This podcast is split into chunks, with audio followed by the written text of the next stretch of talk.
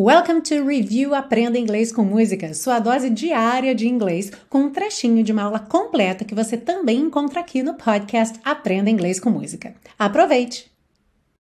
Na frase You can fly if you'd only você pode voar se ao menos você.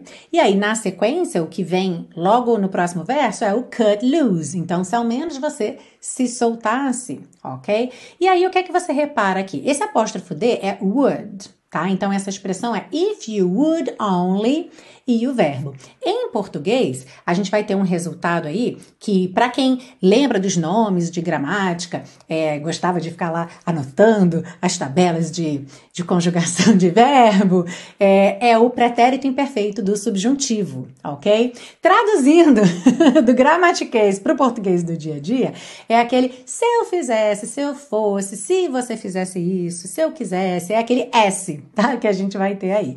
Então, se ao menos você tentasse, se ao menos você viesse, se ao menos você fosse, tá? Então, esse tipo de construção em inglês vai ser if you would only e o verbo ali purinho, sem conjugar, sem to, sem nada, ok?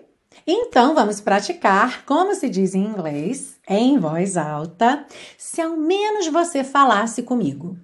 Imagina que você tem um grande amigo, uma grande amiga que você está vendo que a pessoa não está bem e ela não está conversando com você. E aí você diz: se ao menos você falasse comigo.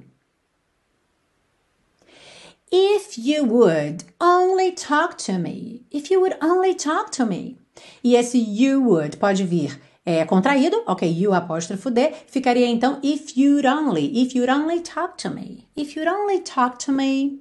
You can fly if you'd only cut loose loose. Kick off the Sunday shoes. Hooey, Marie.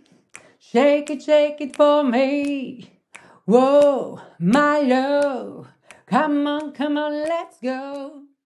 Ah, e se você busca um curso de inglês passo a passo com a minha orientação, conheça o Intensivo de Inglês da Teacher Milena, meu curso de inglês que te oferece 30 dias de garantia incondicional. Saiba mais em www.intensivo.teachermilena.com.